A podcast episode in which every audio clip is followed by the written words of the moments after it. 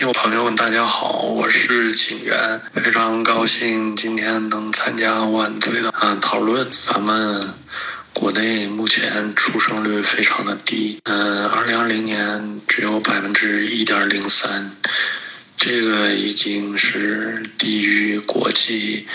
警戒值非常多了。一点零三就说父母双方只有一个孩子，平均值。嗯，这种情况下呢，老龄化社会就会越来越严重，负担也会越来越大，国家的负担，家庭的负担。嗯，新闻里面说，国家一直在倡导要提高生育率，因为大家都在说一个流行的词叫人口红利。但是，嗯，慢慢踏入老龄社会了，所以提高生育率非常重要。第二条新闻就是国内有一个高龄产妇怀孕四五个月了，做孕检的时候，医生希望她保胎，然后呢，她呢接着工作，但是有一些出差呢，她就推掉了，或帮助她的后辈呢，然后做准备，然后让他们去出差，就这个高龄孕妇呢就被公司开除了，然后奖金也没有。然后这个法院判决下来，就是他的原来的雇主呢要赔偿他二十万，我觉得这个判决也是非常的好。但是这个案例也是非常说明问题。第三个新闻啊，就是看到就是在上海平均，就是对于嗯上海人来说，他从孩子准备出生一直到孩子上初中为止，平均每个小孩要花费八十万人民币左右。啊，这是一个比较高的数字了。在我小时候，这也是无法想象的。大家对教育投资啊、孩子成长啊，这个投入是非常大的。第四个新闻，国内的就是托儿所婴幼儿，就是从零岁到三岁之间，然后入托问题一直是个大问题，好像也是在百分之十以下。我当时读过了，但是这数字我没记准。就这四点呢，结合德国的政策，我聊一聊自己的看法。嗯，我们可以先做一下对比，然后看看，嗯，这样来说就是对提高生育率有没有帮助？大家也可以一起讨论一下，看看是不是这么个情况。德国人啊都非常注重休假，德语叫 Urlaub，呃，法定呢每人每年有二十三天到三十天带薪假期，是公司公司负责发工资和养老保险和社会保险、医疗保险的。德国信仰什么呢？呃，英语就说 work hard, play hard，就是使劲工作、拼命工作、拼命玩，然后让大家能有一个好的休息，也有陪伴家庭的时间。大家休假呢，一般集中在圣诞节、复活节和夏天、暑假的时候，大家都开车出去或者坐飞机啊，大家就去各个地方就玩，德国境内啊、境外啊。接下来呢，就是产假，产假分为呢，muter 数字就是母亲的产假和 Elternzeit，也叫做育儿假。产假就是穆特舒斯呢，妈妈休的就是分娩前六周加上分娩前八周。如果是出生的是双胞胎或多胞胎，自动延长为十四周。如果有医生的诊断证明呢，在就是说，呃，怀孕期间呢，母亲可以拿着医生的诊断证明，然后跟雇主。协商，然后他可以呢，就是提前休产假，这个是雇主没办法拒绝的。母亲的收入呢，这十四周呢，通常来说是按照她产假之前三个月平均净收入，嗯的平均值来发放的。在此之外呢。雇主还要替呃产妇交全部的呃医疗、养老、社会保险。Elternzeit 呢，就是育儿假呢，就是产妇休完产假之后，父母双方一直到孩子三岁，嗯，一共三十六个月之内，可以共同申请休二十四个月的育儿假啊。父母亲和母亲单方最长休十四个月，在孩子出生以后可以向政府和雇主申请，雇主是没办法拒绝的。父亲这一方或母亲这一方呢，最长可以领十二个月的补助，补助呢相当于税后百分之六十五到六十七的收入，但是封顶是一千八百欧元。在休产假和育儿假的时候呢，父母双方的工作职位，雇主必须按照劳动法，呃，无条件的保留，是不允许，嗯，开除雇员的。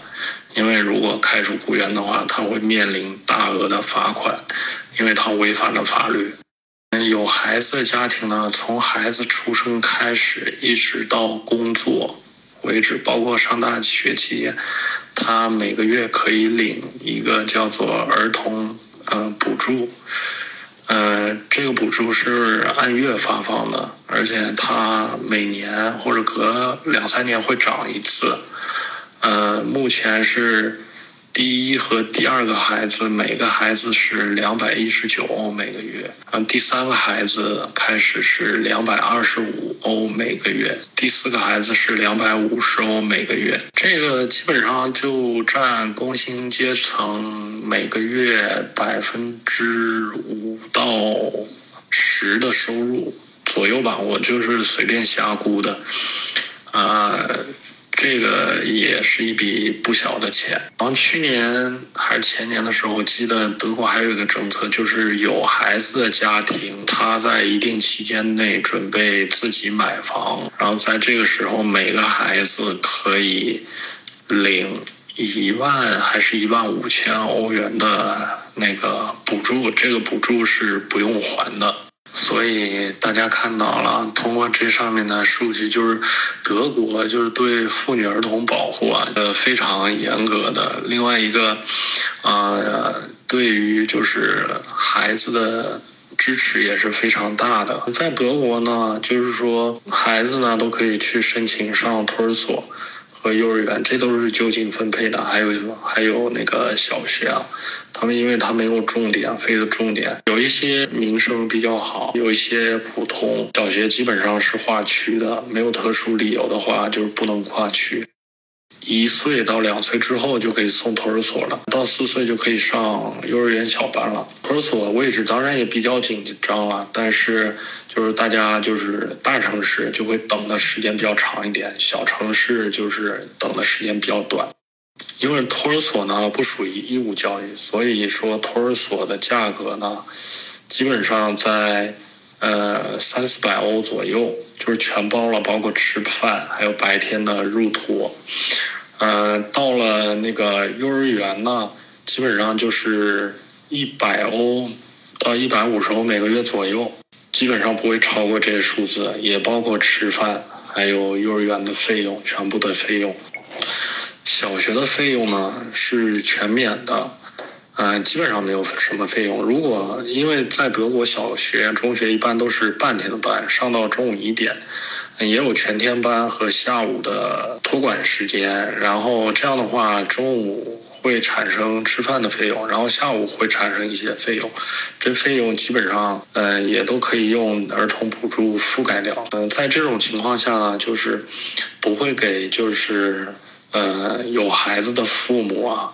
在工作上还有经济上造成太大的压力，当然孩子还会上这个兴趣班、那个兴趣班，根据孩子的兴趣、家长的能力，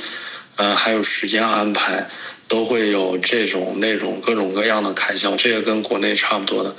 嗯，但是德国不讲究拔苗助长。德国真正的其实上一二年级的时候，就相当于国内幼儿园中班的水平。嗯，但是德国呢，他学的东西比较广，范围比较广，注重表达能力，嗯，语言能力，他抠的不是太深太死。然后从中学，从小学到文理高中呢，他会有一个很大的跳跃，中间会刷一批人下来。嗯，但德国的教育就属于多管齐下，就算你没有考上文理高中，你将来还是，呃，有普通中学技校，它还可以一级一级的根据，嗯，成绩在年级里的成绩还可以，就是说转到文理高中，因为文理高中叫做 Gymnasium，它的毕业生是可以直接参加高考，德国叫 Abitur，然后加上他最后三年的成绩作为高考成绩，可以申请大学，就是 Universität。综上这几点呢，就是德国政府就想方设法通过社会福利，然后来提高整个社会的生育率。当然了，就是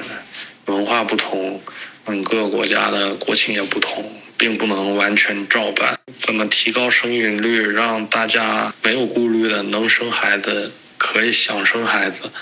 嗯，然后家长不是。不是没有太大的这个压力，因为目前国内来说，我觉得就是说生孩子上的经济压力、教育压力，还有竞争压力还是非常大的。当然，竞争是肯定需要的。这个是没跑的，哪个社会都有竞争，德国也有竞争，这是必须的。这中间就是等于有一个平衡点，就是在家庭的那个孩子的经济投入，还有教育投入，还有精力的投入，还有自身家庭的那个呃融洽，还有孩子的快乐成长，都。达到一个好的平衡，这在哪个国家都是比较难的。不管嗯别的方面怎么说吧，但是我觉得在德国啊，整个政府还有社会啊，对于女性还有呃孕妇、母亲双方经济上的帮助和补助比较到位的。这点我觉得做的还不错。嗯，还有一点呢，就是有孩子的家庭也可以抵税，就是说免税额度也会增加。它的高福利呢，但是也必定带来的高税收，所以德国的税是非常高的，这是一个非常重要的，能够支撑起它的高福利的一个基本的点。好，总的来说，这次人口普查，我觉得重点就体现了三个问题：一个是人口普，嗯，新婴儿的出生率在下降，这个趋势，嗯。不是光中国，全世界都，特别是发达国家，都遇到这个头疼的问题。然后第二个是人口老龄化，啊，第三个问题我觉得更有意思啊，就是我们再把它往细处看，呃，男女的比例也在发生一个微妙却惊人的变化。微妙是因为只有比例只有百分之零点几，但是惊人是因为这个绝对数字有三千多万。而欧洲这边呢，好多国家是女的太多了。这个方面的数据呢，呃，干脆这样，我把它放在咱们嗯会员嗯专享的动态。在圈子里面啊，大家可以在圈子里面看，呃，我就不在这儿啰嗦了，因为图片看上去更准确和直观一些，也是给咱们会员的一个小小福利吧。好，谢谢大家收听本期节目就到这里，再见。